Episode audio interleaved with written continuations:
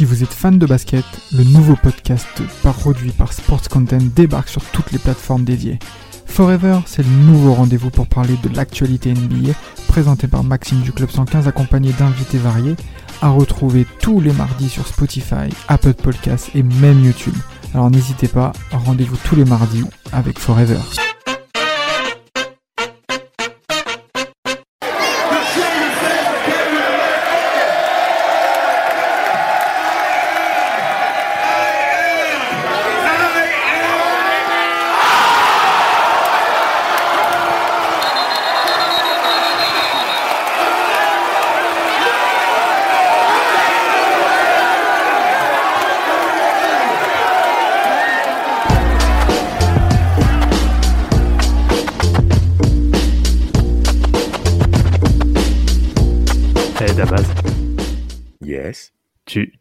Euh, Bon, toi, toi, t'es un, un, footballeur, mais de base. Mais je, je pense quand même qu'en tant que footballeur, tu as dû avoir ce genre de situation quand tu étais gamin. Tu sais, tu tu t'entraînais sur euh, donc le terrain de foot ou sur le playground euh, à côté de chez toi.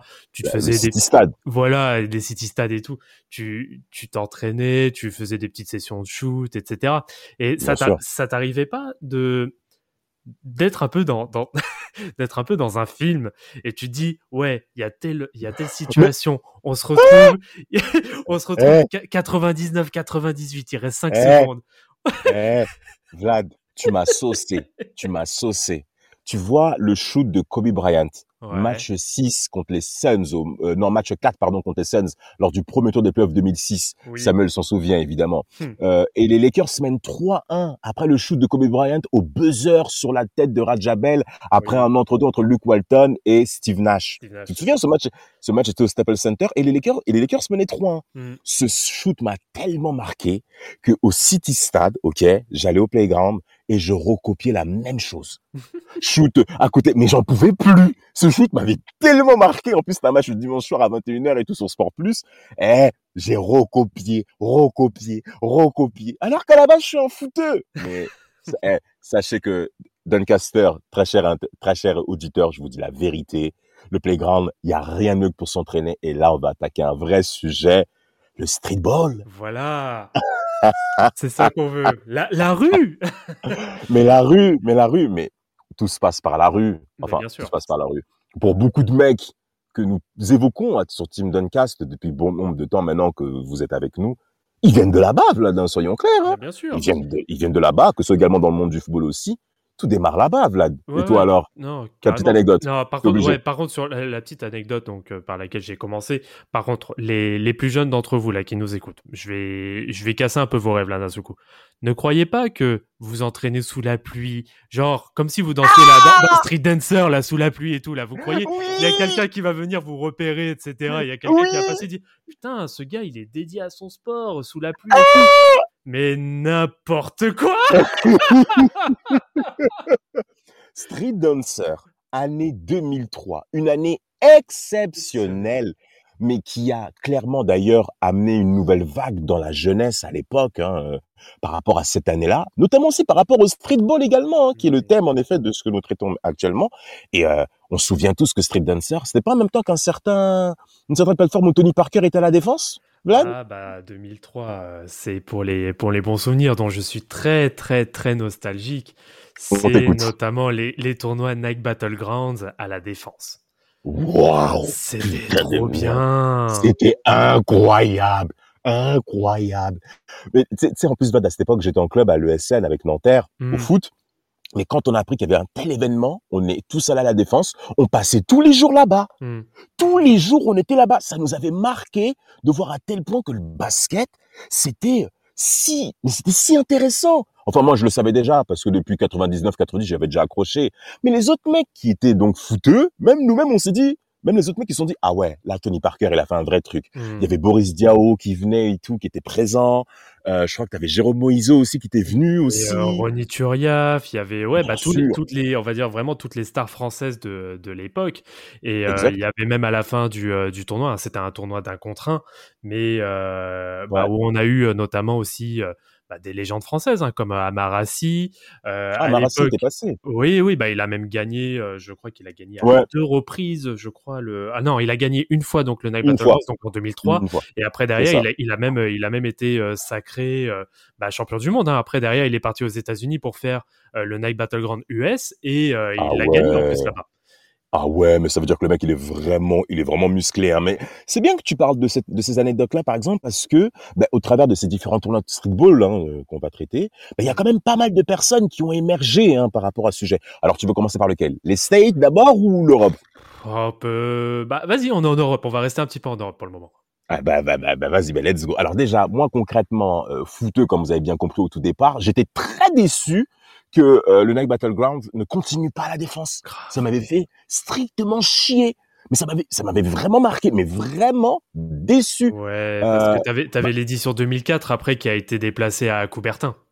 Exactement. Donc directement sur Paris. Et euh, donc voilà, exactement. Et donc c'était pas pareil. Hmm. C'était pas pareil. Je, je m'étais quand même déplacé dans ce pour Coubertin, mais une seule fois parce que il y avait une flamme quand même qui, avait disparu et je, je pense que Coubertin là on, on se rapprochait clairement d'un public exclusivement basket, mmh, mmh. exclusivement basket. Parce qu'à la défense, tu as affaire quand même à un public assez populaire, assez large, donc tu as même des mamans qui venaient, des poussettes, des vieux et, et, ça ouvrait la porte à d'autres champs par rapport au basket et c'est important justement d'ouvrir ces portes-là. Et Coubertin et après Fécamp aussi, et après Fécamp là c'est clairement les, les camps, ouais. il s'est vraiment spécialisé. Ouais, là il s'est clairement spécialisé. Bah, après, oui, bah il y a eu. Alors pour revenir rapidement sur le, le Night Battleground, c'est vrai que c'était une sacrée vitrine parce que bah tu te retrouves dans le quartier d'affaires européen, euh, qui est la défense. Et en effet, là, tu as vraiment euh, bah, tout type de tout type de population, tout type de personnes qui peuvent justement assister, même ne serait-ce que jeter un coup d'œil par-ci par-là.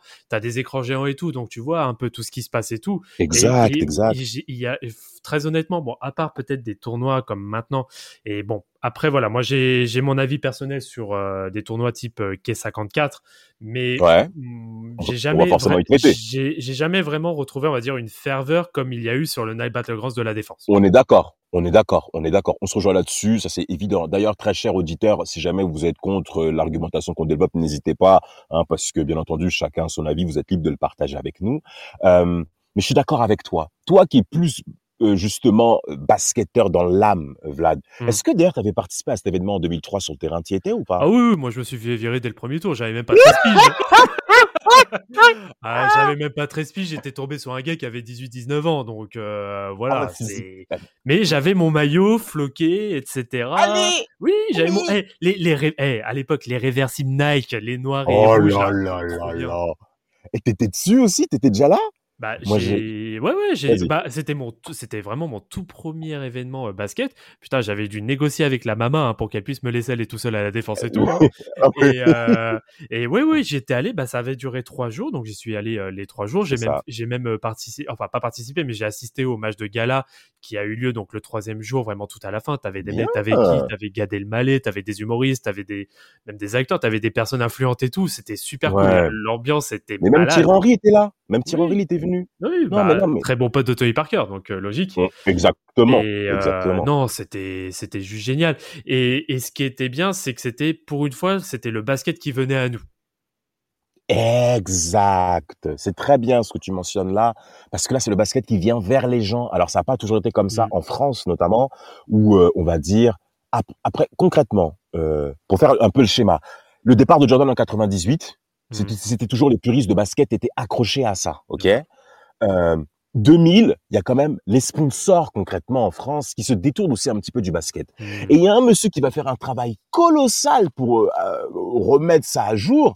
C'est Monsieur Sidibé. C'est Monsieur Sidibé, mmh. euh, forcément. Là, on est obligé de mentionner son nom, euh, qui va faire un travail conséquent et qui va être le fondateur, donc Amadoun Sidibé, qui va, qui va être le, le, le fondateur majeur de, bien entendu, qui est 54. Bah, qui est considéré comme euh, oui oui qui est considéré comme le plus gros tournoi euh, de, de streetball euh, au monde et, qui, et, qui, permet aussi comme on a eu le cas cette année d'avoir un environnement en effet que tu peux avoir nulle part ailleurs sur la planète.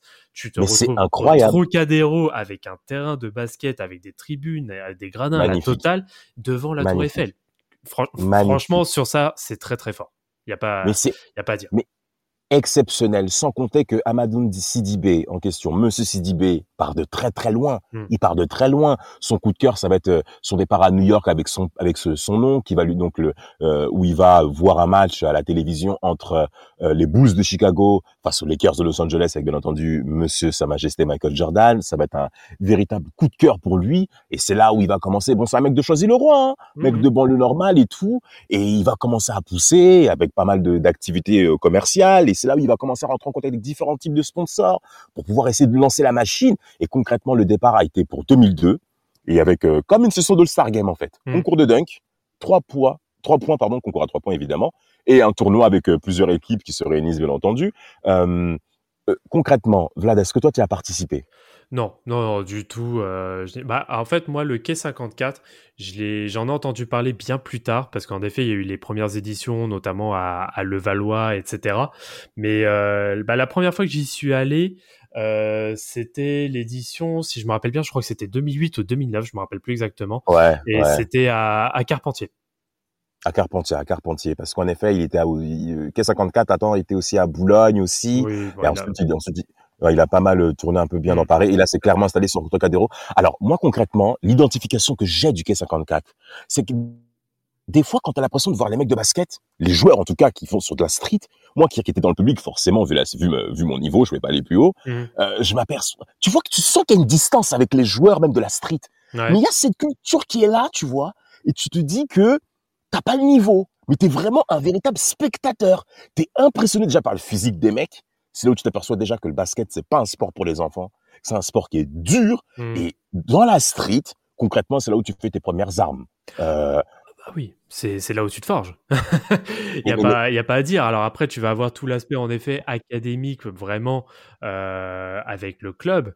Mais par ce qui va vraiment, et je pense que c'est le cas comme beaucoup de stars, notamment en NBA, euh, que ce soit des, euh, des, stars même françaises ou comme des stars euh, qui sont américaines notamment, c'est que tu te renforces clairement avec cette culture du streetball, cette culture justement du basket de rue où, euh, comment dire, les, les, règles ne sont pas forcément appliquées comme en club, notamment euh, sur tout l'aspect, on va dire, faute, où euh, c'est beaucoup plus dur et c'est beaucoup plus difficile de faire des calls sur, sur des petites, voilà, ce qu'on appelle des, bah, des, caresses, quoi, on va dire. Bah, bien sûr. Au lieu de te taper, oui, on appelle ça une caresse parce que, voilà, il faut, faut être dur. Faut, faut bien sûr, mais bien sûr en parlant de ce tournoi-là, il, il, faudra forcément évoquer la dimension internationale qu'il a connue. Sachez qu'en 2017, il y a vraiment eu des grandes stars NBA qui se sont déplacés, enfin grande star tout son Gardier, euh, parce que forcément on a on a nos Français qui sont forcément venus, Nicolas Batum, Evan Fournier, qui sont également passés, mm. euh, mais également des stars NBA qu'on connaît bien, Victor Oladipo, euh, Jabari Parker, Kemba Walker que tu détestes évidemment, mais, mais, mais, c'est un mec de New York, donc forcément dans cet épisode on sera obligé de traiter le cas de Kemba Walker, forcément. Oui, bah t'as ça, hein t'as même Carmelo Anthony aussi qui est passé, je sais plus en quelle année, oui. Bah, l'avantage en plus c'est que bah maintenant c'est voilà c'est un tournoi Jordan Brand. Donc automatiquement, il y a les égéries de Jordan qui viennent. Et c'est ça qui fait vraiment la puissance et la force de ce tournoi. Exactement, ça prouve même la dimension qu'il a atteint, le statut qu'il a même également conditionné dans, l'esprit des gens. K54 compte pour tout le monde. En parlant de ça, même au-delà même du basket, parce qu'il faut également mentionner le, rapport urbain avec la musique. Mhm. Euh, on a toujours au streetball, très cher auditeur. Hein et, y a et quand il y a l'effet de la musique en même temps quand tu joues au basket, c'est pas pareil c'est pas pareil. T'as comme des, t'as comme une espèce de force qui commence à, à, à arriver. T'es dans un état d'esprit totalement différent parce qu'il y a la musique à côté. Et en parlant de musique par rapport à K54, t'as Mokobe qui est passé, Ludacris qui est venu, Usher qui est venu, qui est mmh. également présent. Mais, mais, tu te dis que euh, Sidibé, ça rigole pas, ça rigole vraiment pas. Mmh. Sans compter également, ben, il a également ouvert la porte à, à, également des équipes européennes et même japonaises qui sont également venues également euh, sur K54, des Pays-Bas, de l'Allemagne, de la Russie, de l'Espagne. C'est très très sérieux. Bah, c'est vrai que c'est euh, c'est aussi le euh, comment dire euh, c'est un peu ça la, la marque enfin pas la marque de fabrique mais c'est grâce à ça qu'il qu'il arrivait vraiment à se démarquer. C'était de faire vraiment un tournoi international. Contrairement à des tournois qu'on peut avoir bah, notamment à, New York hein, parce que New York est bien sûr la capitale du streetball au monde Salut Brice. ouais, voilà. ça, ça, ça, change des, des Knicks. Mais, euh... Oh là là là le tacle. Même dans un épisode par contre, par contre, ils ont, ils ont eu quand même de sacrés joueurs. on fera, on fera le, la transition un peu plus tard euh, sur certains fait. joueurs de New York qui ont joué notamment pour les Knicks. Oh oui. Bon, c'était pas oh forcément oui. leurs meilleures années, mais voilà. C'est pas faux, euh, mais ça compte. Et oui, c'est la, la, différence, c'est que les tournois, notamment, alors les gros tournois que tu vas avoir à New York, euh, comme par exemple à The Cage, tu vas avoir le tournoi du Rocker Park, qui est considéré ouais. maintenant, alors qui a été très longtemps, bah, même depuis les années 70, comme le plus gros tournoi de streetball du monde. Du monde, euh, du monde. Tu vas avoir aussi le Dykeman, tu vas avoir, voilà, il y a plein de tournois à, à, à New York. Donc, euh, franchement, si vous passez un état à New York, vous avez de quoi vous marrer entre les mois de juillet et le mois d'août, vous avez de quoi vraiment euh, vous euh, vous régaler sur euh, sur les terrains. Et tu vas avoir, voilà, c'est et c'est une ambiance différente parce que le K50 c'est vraiment, on va dire, une vitrine du basketball vraiment on va dire global international alors Bien que sûr. tu vas avoir vraiment le, le côté euh, com comment je pourrais dire le, le côté vraiment brut euh, de euh, brut du béton new-yorkais et, bah, et d'ailleurs ça perdure hein, depuis depuis le temps avec notamment les tournois du EBC au Rocker Park avec aussi pas mal de pas mal de stars hein, qui qui vont quasiment tous les étés après moi je obligé. sais que avec euh, l'histoire du tournoi du Rocker Park, moi directement la performance qui me vient direct en tête, c'est euh, notamment euh, les, le match à 66 points de Kevin Durant. Kevin Durant. En 2000, c'était en 2011 ou 2012, je sais plus. 2012, je sais plus. 2012. Je crois que c'était 2012, je crois voilà. qu'il a fait une performance pareille. C'est du grand n'importe quoi. Tu vas avoir ça, tu, tu, vas avoir, bah, tu as eu des noms comme Baron Davis, Stephen Marbury, Allen Iverson, Marbury. Steve Francis, et, Kobe Bryant. Et et comment oublier Rafael Alston ah. Mais Rafael Alston Alors là, Evla, t'es allé trop vite, on a déjà fait la transition, on n'a même pas fini. T'es trop déter. Bon, on y va sur New York alors. On y va forcément. Ah, bah, t'es déjà lancé. Bah, Mais Alston, vas-y, oui. Vas-y, vas-y, vas-y, vas-y. En fait, Rafael Alston, son surnom c'est quoi? Skype 2 My Lou. Skype 2 My Lou. Pourquoi c'est son skills? Pourquoi c'est son surnom par rapport à Rafael Alston On a affaire à un New-Yorkais de base en effet et son coach lycéen je cite ses propos, ok? Je crois que c'est Marcia Dono qui avait, Merci Dino, je ne connais plus son nom de famille exact, mais bon, peu importe. La foule réalisait, et je réalisais également que ce que nous voyons n'était pas normal pour un enfant de 11 ans. vous vous rendez compte de ça? Le mec a 11 ans, il est en train de limer des gars, il est en train d'amener une, une, humiliation. Parce qu'il faut parler de ce côté-là concernant le côté de streetball. Un cross, ça va, on va pas te laisser passer, gars on va pas te laisser passer. Déjà devant la télé, devant vos matchs NBA à 2 heures du matin, quand il y a une belle action, on est tous oh. Alors mmh. imaginez dans une ambiance telle telle que le Rocker Park, on va vous lier à ça à vie. Et Raphaël Alston, par rapport à ça, mais il va faire les tours des playgrounds new-yorkais selon ses propos et il va impressionner toute l'assistance. Et c'est clairement là où certains mecs vont clairement se figer une image parce que Rocker Park est tellement devenu une légitimité dans la cour basket mondiale, mais que des recruteurs viennent forcément observer ces talents-là. Et en effet, ce coach lycéen ben, va déjà prendre Raphaël Alston sous son aile et va clairement être impressionné. Mais imaginez-vous l'âge. Il, il, est âgé de 11 ans, le mec. À 11 ans, tu rentres, au, tu rentres au collège avec la sixième, où on connaît comment ça se passe là-bas. OK? Tu lâches le, la primaire, t'es un peu inquiet. Mais là, on a affaire à des mecs qui sont déjà déterminés, qui savent ce qu'ils veulent.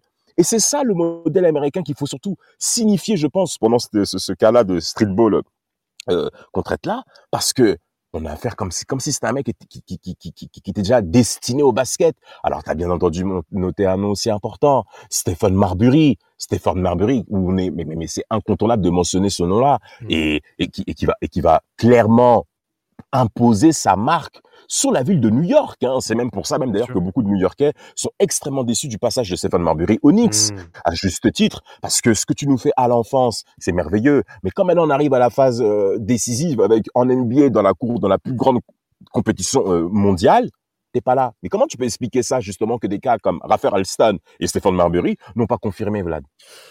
Ah, c'est compliqué. Après, tu as beaucoup de, t'as beaucoup de facteurs à prendre en compte, euh, notamment peut-être des facteurs de timing. Euh, après, si on reprend le cas de Stephen Marbury, euh, donc il y a à la fois en effet le, le timing parce que New York c'était plus trop ça.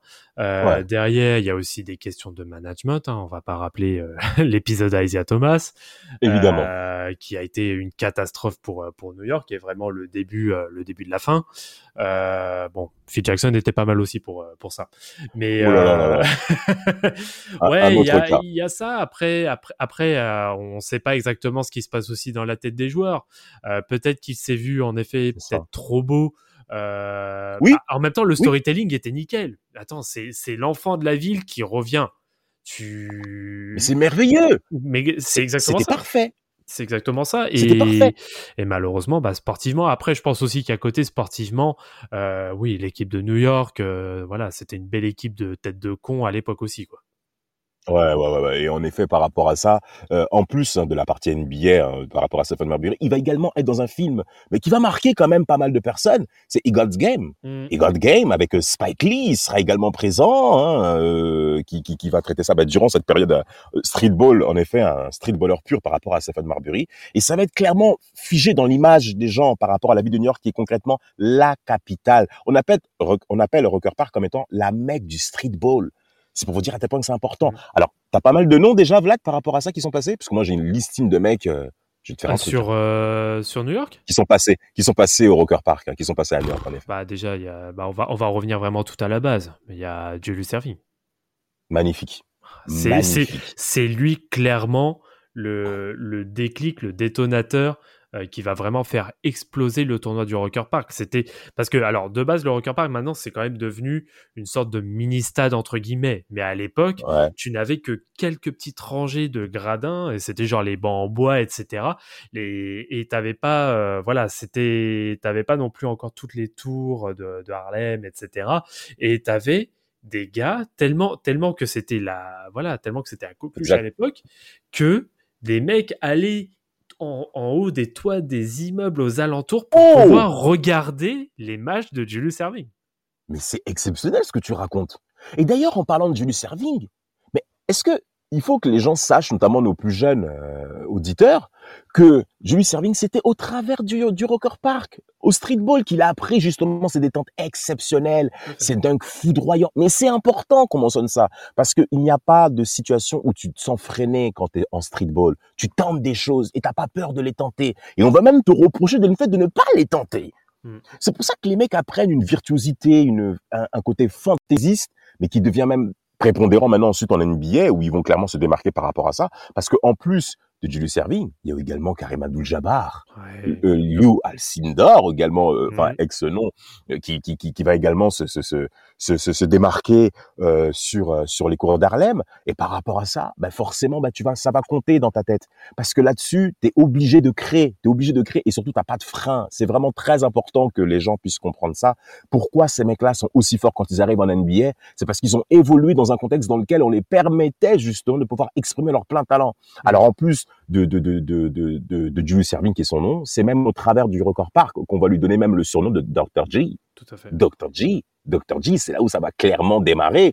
Alors, tu as Nate Archibald avec euh, Archibald avec euh, les Celtics qui est également présent. Euh, t'as d'autres mecs forcément qu'on va également lisser. Hein. T'as Kenny Anderson qui sera là. T'as Jamal Mashburn aussi qui va passer. Lance Stephenson, la tête brûlée Van Ready qui a joué aux Indiana Pacers. Mais vous savez pourquoi justement il était apprécié des Pacers? Justement parce que les Pacers c'est un autre euh, contexte que New York, euh, euh style euh, qu'on connaît par rapport au Rocker Park. Eh ben, Lance Stephenson a ramené cette marque-là du côté des Pacers. C'est pour ça qu'on a même regretté qu'il ne soit qu'il ne soit même plus là. Mm. Parce que son côté dribbleur un contre un, Lance Stephenson, il peut vraiment te brûler. Hein. Il peut vraiment, en un contre un, le frère, il peut te gonfler. Mais où est-ce qu'il a appris ça? Au street, frère. Ah, c'est au street. Mais c'est au street. Euh, Il y a même un mec, euh, Ron Artest, qui est également présent. Euh, Lamarodom aussi qui était là. Euh, Il y, a, y, a, y, a, y a un gros paquet qui était forcément présent. Mm. Alors, Alors après, je vais juste apporter une petite apporter une précision euh, complémentaire. Alors c'est la petite minute, on va dire euh, culture euh, sur le streetball. Euh, pour ceux pour ceux qui ne connaissent pas les noms de Richard, aka Pee Wee Kirkland, et Earl, aka The Goat, Manny Goat, allez checker. Voilà. Histoire de vous faire une petite culture euh, streetball parce que ces, ces noms-là, malheureusement, ce sont des noms qui ne qui n'ont pas été, euh, qui ne qui n'ont pas évolué euh, dans, dans la ligue, dans la grande ligue. Bon, malheureusement, ils ont plus viré vers la drogue qu'autre chose, mais c'est vraiment eux, c'est les deux là que je vous ai que je vous ai cités, c'est vraiment, oui, c'est vraiment deux des plus gros joueurs de streetball de l'histoire. Mais c'est incroyable, incroyable que tu mentionnes ces noms-là. Alors, il faut déjà signaler pourquoi le Rocker Park a été créé. A été créé, pardon. C'est un monsieur appelé Holcomb, rocker, ok, qui était euh, présent dans les départements loisirs euh, de la ville de New York. Et pour éviter, en effet, de rendre, ben, que plusieurs de ses enfants, plusieurs de ces jeunes qui étaient dans des situations de, de difficultés économiques et sociales que nous connaissons forcément, eh ben, il a créé en effet le record park en question pour pouvoir éviter à ce que ces jeunes puissent rentrer ben, dans les choses négatives de la rue qu'on connaît forcément, mmh. et pour qu'ils puissent viser en effet une carrière à la fac et pour avoir une certaine perspective dans le sport en effet. Et ce monsieur-là, ben, que, donc euh, on le rend toujours hommage en mentionnant le nom Rocker Park, hein, qui explique le nom là en question. Et ça a concrètement commencé à la date de 1974 où ça a clairement démarré. Et par rapport à ça, on voit toujours aujourd'hui que c'est clairement la mecque concrètement du basket streetball. Là-dessus, c'est incontournable. Euh, euh, moi, il y a, y, a, y a, un autre cas que j'aimerais également mentionner par rapport à ça. Alors ça, c'est pour rendre hommage également aux Knicks, bien entendu. C'est Earl Monroe et Walt Frazier oui. qui sont en effet 1973 le dernier titre d'Enix. On salue Brice, euh, Maison Mais pourquoi tu rigoles? Pourquoi tu rigoles? On a le droit quand même de d'honorer les Knicks. Ah, ça va, on a été sympa avec eux toute l'année. Là, ils nous ont fait une bonne saison. C'est bon, on peut leur retaper dessus, merde. C'est vrai. Bon, bah, ouais, c'est vrai. Bon, là, on a, là, il faut quand même les honorer par rapport à, à ces deux noms que je viens de mentionner, Al Monroe et Walt Frazier on les appelle The Rolls Royce Backcourt. The, the Rolls Royce Backcourt. C'est pour vous dire à tel point que les mecs étaient créatifs dès le lycée ça a fonctionné. Et en effet, par rapport à ça, bah alors c'est vrai qu'ils sont originaires de Philadelphie, et d'ailleurs même là-bas, il y a aussi un hein, Will Chamberlain hein, qui va faire pas mal de playground et qui va également se, se démarquer par rapport à ça. Mm. Euh, ils vont clairement redonner un reblason à la ville de New York jusqu'à aujourd'hui. Et tu as même une citation importante que je vais quand même mentionner de la part de Walt Frazier. Il va dire, euh, je cite, euh, vous voyez, je regarde les matchs de basket parce que en effet, il était, euh, il était à la programmation comme commentateur des, des matchs d'Enix, et il va dire, vous voyez, je regarde des matchs, je regarde des matchs de basket aujourd'hui et même maintenant, je ne vois aucun joueur qui me rappelle qui j'étais sur le terrain. C'est pour vous dire à tel point que le mec se démarque par rapport à cette virtuosité, ce talent, ces skills qu'il a développés sur le terrain de street. Alors pour ça, ben, je tiens quand même à rendre hommage à tous les mecs hein, qui se rendent hein, sur le terrain jusqu'à aujourd'hui, euh, qui essaient encore de se performer par rapport à ça et qui connaissent l'importance du street en effet. Et ben là, on va rentrer dans le vif du sujet. Est-ce que tu t'en souviens de Chris Mullin? Oui. Chris Mullin, monsieur militaire, hein, qui était euh, alcoolo comme jamais du côté des Warriors, pauvre de lui. Non mais non mais, il faut quand même mentionner ça parce que la plupart des mecs. Mais eh, il a tout donné, frère. Don Nelson, il lui a donné un espace. Va prendre ta cure. Mais Chris Mullin, d'où il vient ce mec? Eh, Il vient de New York. Oui, oui, oui. Il vient de New York, il vient de Brooklyn. Qui, il était en effet admirateur de Walt Frazier et de Earl Monroe, donc son enfance à Brooklyn en question, et il allait jouer du côté du Bronx et d'Harlem. Et ce qui est, ce qui est d'ailleurs très rare pour un blanc, c'est d'avoir justement d'être un blanc hyper respecté dans ce monde. Incroyable. C'est bien qu'on parle de ça. Parce qu'il y a ce clivage, on sait très bien que sur le terrain, tu as 85% de noirs qui jouent en NBA. Mais là, tu as Chris Mullin qui va bousculer les barrières. Quand on connaît le clivage, les, clivages sociaux euh, qui a eu lieu au State, les conflits euh, qu'il y a eu au niveau interracial, bien entendu, toutes ces histoires-là, ben, Chris Mullin qui dépasse ça, pour ça il fallait qu'on le rende hommage. Il fallait forcément qu'on mentionne son nom.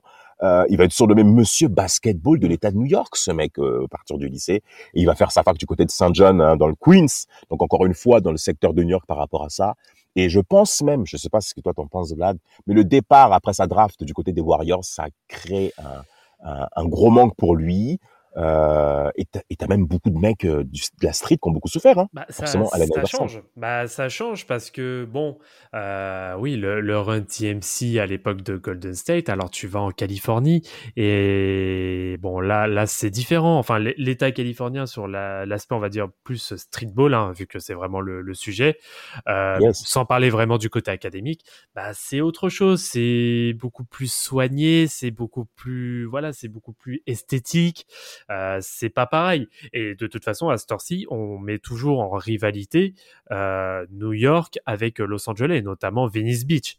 Et euh, c'est euh, clairement deux mondes différents. C'est euh, ouais, c'est bah c'est c'est c'est oui, c'est la Californie et notamment Los Angeles. Ce sont les paillettes, les strass, etc.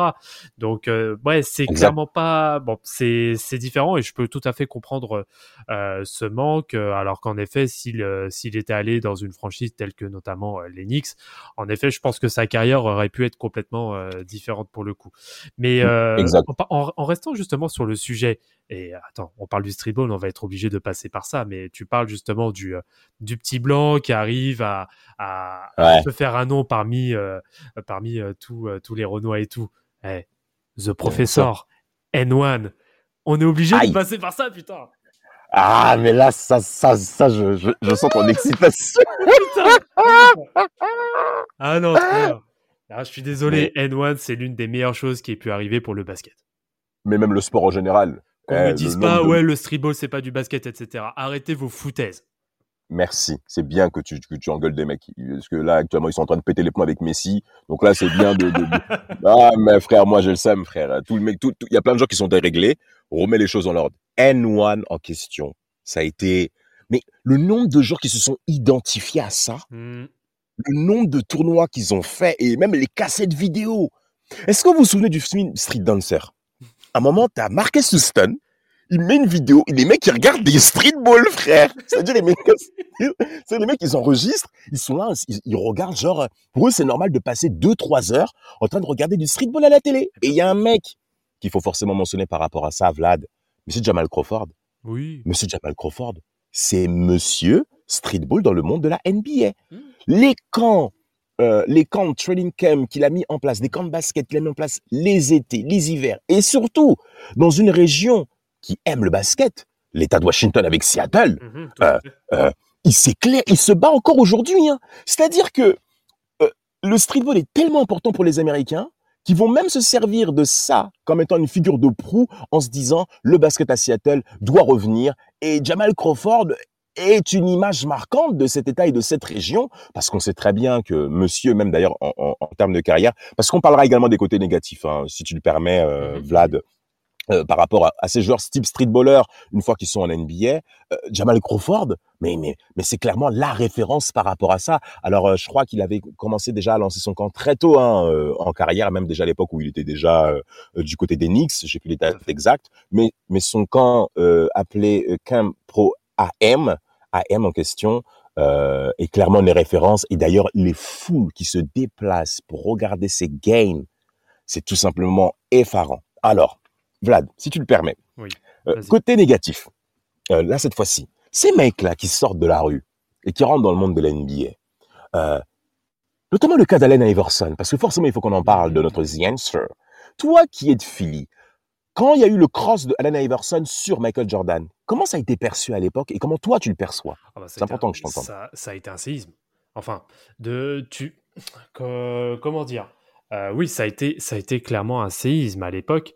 Euh, bon, après, malheureusement, je suivais pas encore le basket à, à ce moment-là, mais on peut, on peut tout à fait voir sur plein de vidéos sur YouTube, etc., comment ça a été perçu. C'est oh, c'est le petit nain qui mesure même pas 1m80, qui sort de la rue, qui a fait de la prison avant d'arriver en NBA. Bien sûr, bien sûr. Faut le rappeler, il a fait de la prison parce qu'il s'est bagarré dans un bowling.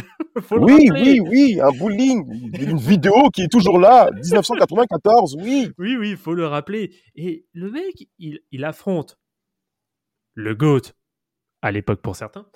Bien sûr. Le, Ouh, le... Ouh, le tacle Tu cherches les problèmes. Tu cherches les problèmes. Oh, ça va, on peut, on peut taquiner un petit peu. ouais, ouais, mais là... Qui, qui, affronte vraiment le, les yeux dans les yeux avec Michael Jordan, qui est le meilleur joueur de tous les temps. Euh, il lui met un premier killer crossover. Bon, déjà, il commence un petit peu à tituber le pépère. Et après, ah, il refait exactement la même, gauche-droite, pour ensuite lui mettre le shoot sur la tête à mi-distance. Mais ça, ça a fait le tour de la Terre. Et c'est clairement cette action-là exact. qui, pour moi, a vraiment lancé sa carrière à Allen Iverson. Bien sûr, bien sûr, bien sûr, une action incroyable. Mais moi, c'est les répercussions en plus de tes propos que je vais rajouter. C'est parce que, en fait, Allen Iverson, faut pas l'oublier, bien qu'il soit l'élément majeur hein, de la draft 96, ça c'est en tant que premier, euh, en tant que premier choix, mmh euh, il attaque en fait pas uniquement que Michael Jordan, il attaque l'Amérique. Oui. Et ce mec vient de la rue. Ce mec vient de la rue. Je le répète, très cher, très cher. Il attaque les républicains. non, mais non, mais non, non. il attaque le capitalisme. bah oui, mais, mais, mais c'est ça qu'il faut qu'on signale. C'est-à-dire que c'est un mec de la street qui se permet d'attaquer euh, toute, toute, toute, une institution parce que Michael Jordan, c'est ce qu'il est en fait. Hmm. Et l'image qu'on va coller au mec de la rue streetball dans le monde de la NBA, ben ça va avoir certaines répercussions peut-être justifié parce qu'en effet, il y a le problème d'hygiène de vie qu'on connaît à Allen Iverson, mm. ses relations avec Larry Brown, euh, practice, des problèmes d'entraînement. Euh, euh bah, et, sans parler des, relations conjugales, etc. aussi. Euh. Extra-conjugales, bien sûr, avec sa femme Nakesha qui a, qui a beaucoup pleuré par rapport à ça. Mm. Euh, Chris Mullin, on peut le dire aussi, avec le problème d'alcool. T'as aussi Lad Lewis aussi, des problèmes de drogue conséquents du côté des Rockets qui a fait la finale 86.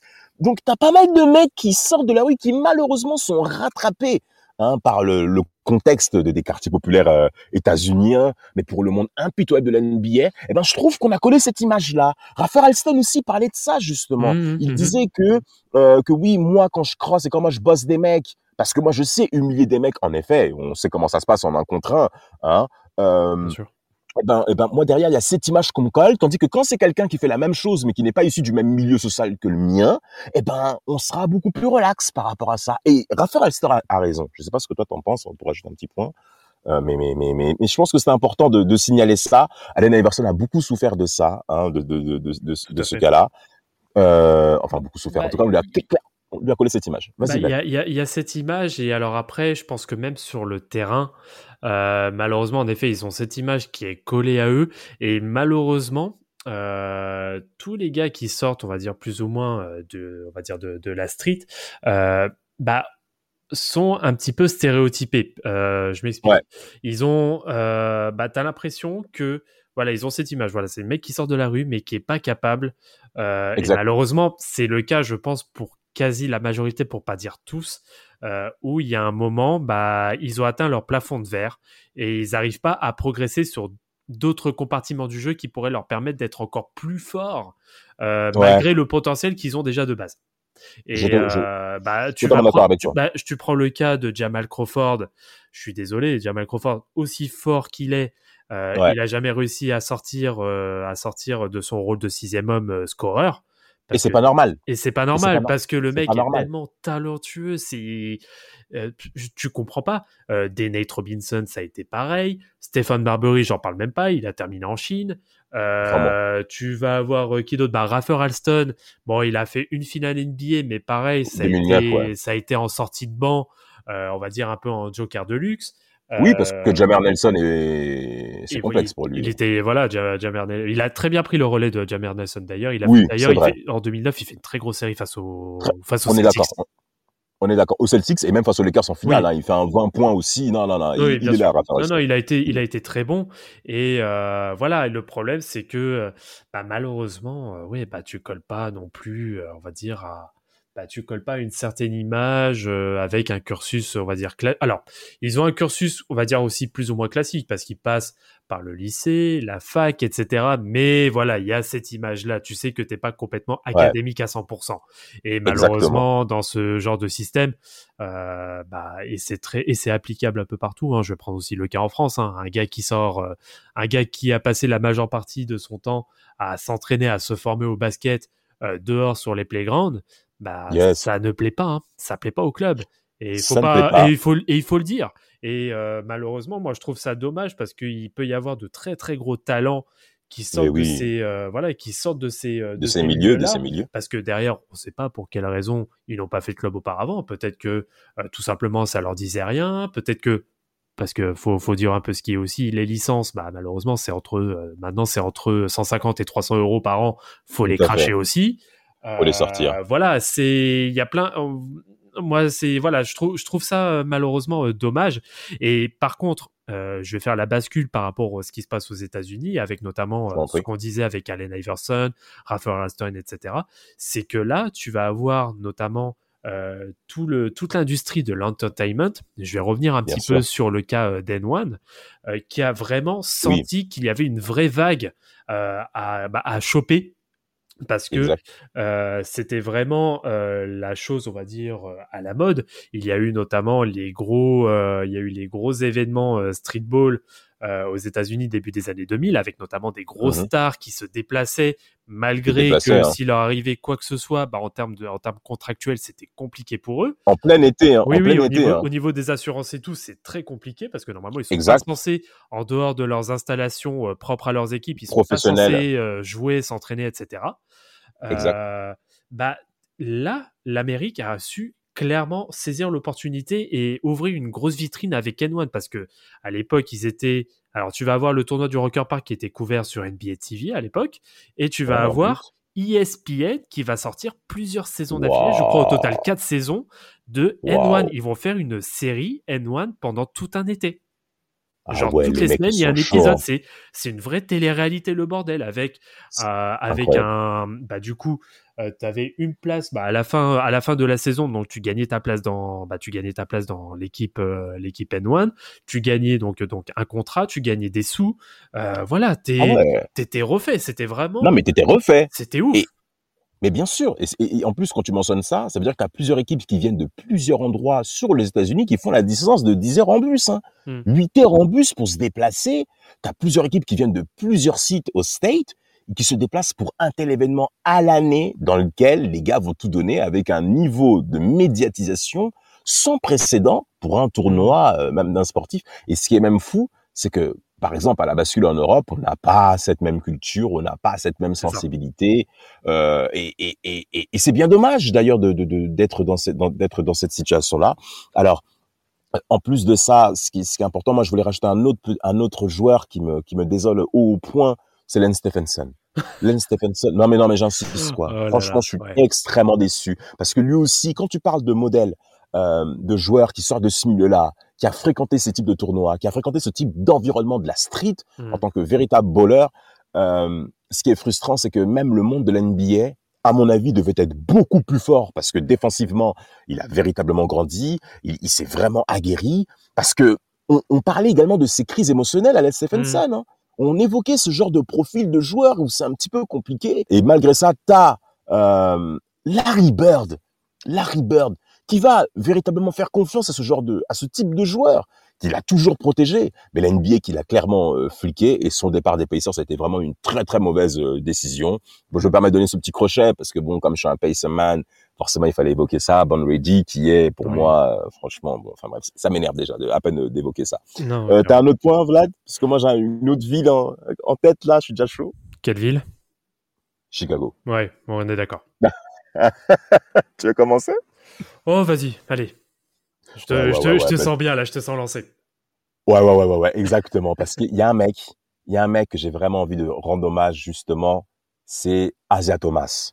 Hmm. Un, on, on, connaît la carrière qu'il a fait à Détroit, hein. mais ce monsieur, c'est un homme de Chicago. Il est né à Chicago, West, West Chicago pour être au plus précis, ok? Euh, et, et c'est dans ces quartiers ouest de, de, de la ville d'Illinois où c'est là justement au niveau basket, c'est une véritable culture. Alors, contrairement à New York où on est côté flashy, on est côté euh, euh, spectaculaire, où il faut de la fantaisie dans le jeu, à Chicago, on vous apprend très rapidement, et c'est Asa Thomas qui va le dire, à l'importance de jouer dur, à l'importance de gagner, à l'importance de faire face à ton adversaire, parce qu'il y a clairement une, une situation de confrontation qui a formé ce joueur. Mmh c'est pour ça que quand on voit Asia Thomas jouer du côté des Bad Boys, ben, on n'est pas étonné parce que ça correspond à l'image identitaire qu'il a reçue pendant son enfance. Alors, il y a un terrain très important que, que, qui est pour lui, ben, qui est clairement marqué là-dessus, c'est le Gladys and Spalding.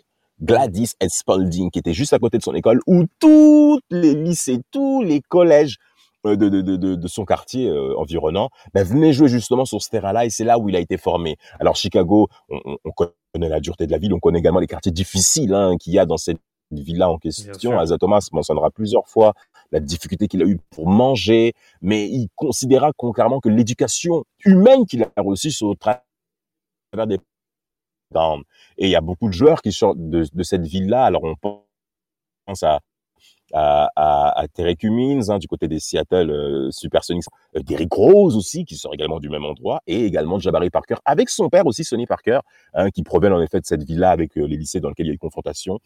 Tellement que c'est important pour euh, Asa Thomas, il dira que quand vous jouez pas dur, vous n'êtes pas fait pour jouer à Chicago. Donc là, on est clairement dans le clivage également de dureté dans lequel beaucoup de personnes s'y retrouvent, qu'il fallait forcément mentionner pour cet épisode Streetball.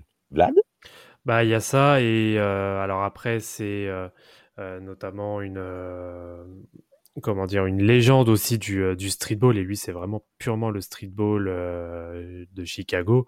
C'est euh, bah, Billy Harris, a.k.a. euh, The Kid, euh, Yes. qui pour, alors attention, hein, là c'est une source très sérieuse et pas à prendre vraiment à la, à la rigolade, c'est Scoop Jackson, donc qui est l'un des plus gros journalistes d'ESPN et qui est très très sérieux. Hein. Faut pas, c'est pas, voilà, c'est pas un entertainer comme euh, Stephen A. Smith ou je ne sais qui, euh, qui, qui le, qui le considérait comme le meilleur joueur de l'histoire.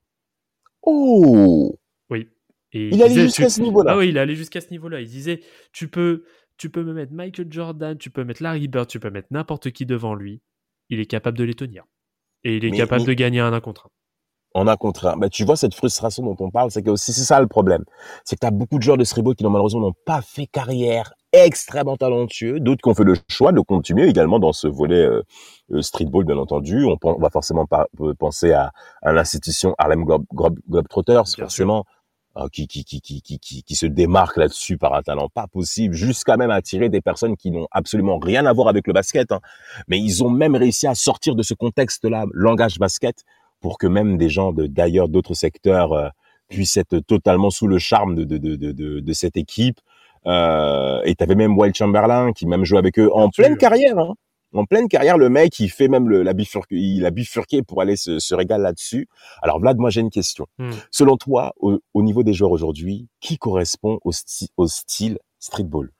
en NBA euh... Pop, pop, pop, euh... Ah, moi, moi j'aime bien, euh, bien Diamorant, moi. Ah ouais? Ouais, Diamorant, ouais. Bah, en fait, moi, il me rappelle, il me rappelle énormément Allen Iverson, en fait. Ah bah toi, bah voilà, évidemment, il fallait forcément, il fallait forcément mentionner ce nom. il bah, fallait forcément. Euh, là, là, là, en tête, là, j'ai pas. Bah, très honnêtement, euh, maintenant, j'ai moins l'impression qu'il y a des joueurs qui sont euh, ah, qu'on peut, qu'on peut. Alors peut-être pas issus, mais euh, qu'on peut, euh, bah, qu'on peut mettre euh, dans cette catégorie de joueurs, je trouve, par rapport à notamment des joueurs des années 2000. Oui, et c'est ça justement dont tu parles. Mais c'est justement la, la, la réponse entre guillemets que j'attendais. Pourquoi. Ah, Parce qu'il y a comme une espèce de perte, il y a une désacralisation de ce rôle-là en NBA. Mm. Et ça devient frustrant par rapport à ça, parce qu'il faut de la créativité quand on se lève à 2h, 4h du matin, ou même quand on fait la rediff, quand le lendemain on parfois et qu'on va pas à l'école. Il le faut, très cher auditeur, et je pense qu'on partagera tous le même avis là-dessus. Tu avais Raphaël Alston qui disait à la fin de sa carrière que oui, euh, Deron Williams et Chris Paul ont compié, sur- ont compié sur moi. Eux, ils ont le temps de regarder des cassettes vidéo pour me regarder. Euh, bon, c'est vrai qu'il s'est, il s'est quand même donné. Il s'est quand même donné quand même de l'importance Ouais, grave. euh, pour ce qu'il est, pour ce qu'il est vraiment. Et euh, non, mais concrètement, euh, le mec, il nous a vraiment. Mais moi, je le dis et je terminerai là-dessus. Euh, oui, il faut donner, quand même donner, donner un petit coucou à, à notamment à notre tournoi, c'est c'est c'est c'est Quartier Ouest, hein, Mm. qui est du côté de Normandie, qu'il faut également mentionner aussi pour donner un petit coucou avec euh, Jimmy Yamba, qui a lancé ce concept-là, qui s'est inspiré de 54, bien entendu, hein, et et qui lui le dira concrètement. Nicolas Batum m'a clairement amené une nouvelle dimension à, à, à- au tournoi de, au, au quartier ouest par rapport à ça. Et, Et, euh, d'ailleurs, la je première, la première édition où notamment Nicolas Batum y a joué, j'ai joué contre lui. Oh, je t'écoute. Allez, développe. Allez, Il ah est non, là tu vas pas. long, il est long Eh frère, tu vas pas dribbler. Eh. Ah ouais, t'es sérieux? Ah, il est long, putain Ah ouais, non, mais Ah ouais? c'est... Bah, eh, moi étant... Alors, moi, à l'époque, alors c'était à l'époque où euh, je jouais encore à Puto. Euh, oui, alors moi, je joue en départemental, etc. Et, euh, et en effet, on a fait... Bon, on- j'ai fait deux, j'ai fait deux années d'affilée euh, le, le tournoi Quartier Ouest. Bon, a eu, on, avait, on avait la chance notamment d'avoir... euh, d'avoir notre coach Laurent Joly qui connaissait bien Jimmy justement et qui a pu justement nous décoter un, petit spot, on va dire un peu d'équipe bonus entre guillemets parce que c'est ce sont des poids lourds hein, aussi hein, qui a là-bas. c'est minimum de la Nationale 3, Nationale 2 qui jouent. Ouais, minimum, minimum, minimum. On s'en est quand même plutôt pas mal sorti. C'est vrai? Comment ça? On n'a pas été ridicule. On n'a on pas, on n'a pas pris de grosses roustes. C'est le plus important. donc voilà. et on s'est amusé. C'est aussi le, principal. Et, euh, et, sur la seconde édition, on s'est pointé. C'était notamment la première édition où Nicolas Batum a joué. Et on a rencontré donc toute son équipe justement. Ils étaient dans notre pool et euh, si je me rappelle bien, je crois qu'ils nous mettent, ils nous mettent 14 points, je crois, un truc du genre. Bon, c'est pas mal, c'est ah pas mal. Mais ouais, non, mais bon, c'est voilà, c'est une, une catégorie euh, bien bien au-dessus. C'est c'est incomparable par rapport à notre tout petit niveau que nous on a quoi. Mais tu vois, mais, mais ce qui est fou, c'est que même au travers de ces tournois-là, parce qu'il le dira, hein, Jimmy Yamba, hein, il apprécie énormément les confrontations entre les pros et les amateurs. C'est vraiment ça qu'il voulait mettre en lumière par rapport à ça. Alors c'est vrai, le tournoi est intérieur par rapport à K54, hein, parce qu'en Normandie, il y a moins de d'appétence, de sensibilité basket street, et, forcément. Et, sois, honnête, il pleut tout le temps. oh, mais il fallait pas le dire, il fallait pas le dire, c'est pas des choses à dire, purée de patates, laissons, saluons les Normands tranquilles, c'est quand même une carte de basket, c'est vrai. Euh, et, ouais, voilà. Et par rapport à ça, ça a vraiment connu un très très beau succès Quartier Ouest. Il fallait quand même qu'on le mentionne, bien entendu.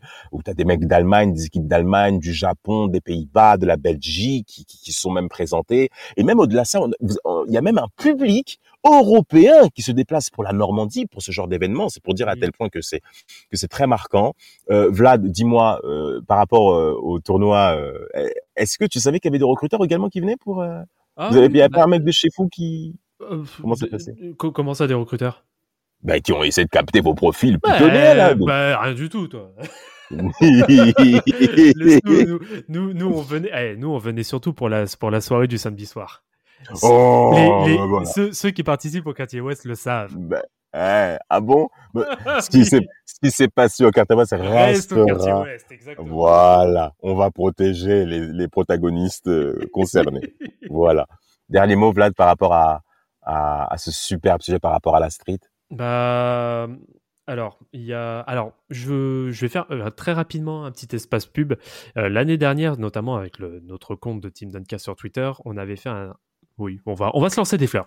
On avait fait un excellent trade euh, sur ce qu'on appelle le blackout du, euh, du Rocker Park. On le repartagera parce que si vous avez besoin justement de, si vous avez, enfin, si vous êtes appétant et que vous souhaitez avoir, en savoir un peu plus justement sur ce tournoi du Rocker Park, euh, je vous le mettrai en lien. Il y a d'ailleurs une très bonne vidéo sur YouTube d'un documentaire sur The Blackout justement qui, qui est disponible.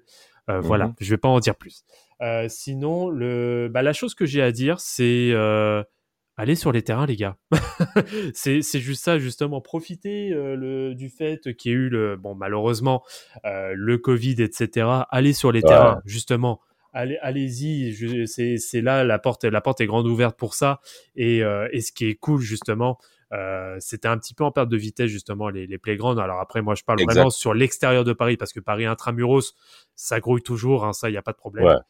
Ouais, mais notamment moi qui, euh, qui fréquente énormément le, à la fois les terrains de Levallois et euh, le terrain, le, terrain notamment le playground du, euh, de Chatou hein, sur, sur l'île de Chatou, où notamment on peut croiser assez souvent notamment des, des gars comme Georges Eddy. ah, et eh ben allez-y, euh, allez-y parce que il y a même il y a même des espoirs qui viennent y jouer. Il y a, y a du beau niveau et et puis bon c'est toujours plus agréable de jouer sous le soleil que dans un